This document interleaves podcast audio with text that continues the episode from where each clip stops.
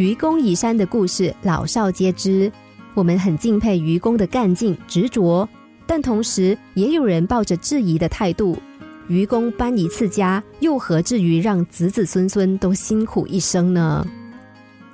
工作中，很多人都常咬紧青山不放松，永不轻言放弃，却只能够头破血流，两败俱伤。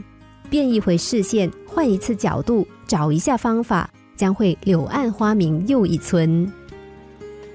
小马到一家公司去推销产品，他恭敬的请秘书把名片交给董事长。正如他所料，董事长还是把名片丢了回来。董事长有些不耐烦的说：“怎么又来了？”无奈，秘书只好把名片退还给小马，但他毫不在意的再次把名片递给秘书，说：“没关系，我下次再来拜访，所以还是请董事长留下名片。”因为小马的坚持，秘书硬着头皮再进办公室，董事长火了。把名片撕成两半丢给秘书，秘书不知所措的愣在当场。董事长更生气了，从口袋里拿出十元说：“十块钱买他一张名片够了吧？”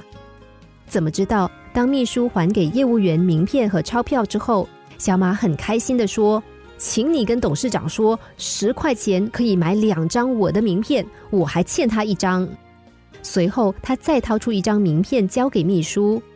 突然，办公室里传来一阵大笑。董事长走了出来，说道：“这样的业务员不跟他谈生意，我还找谁谈呢？”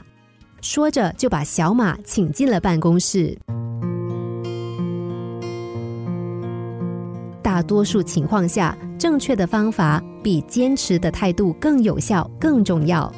坚持虽然是一种良好的品性，但在有些事情上，过度的坚持反而会导致更大的浪费。因此，在做一件事情时，在没有胜算的把握和科学根据的前提下，应该见好就收，知难而退。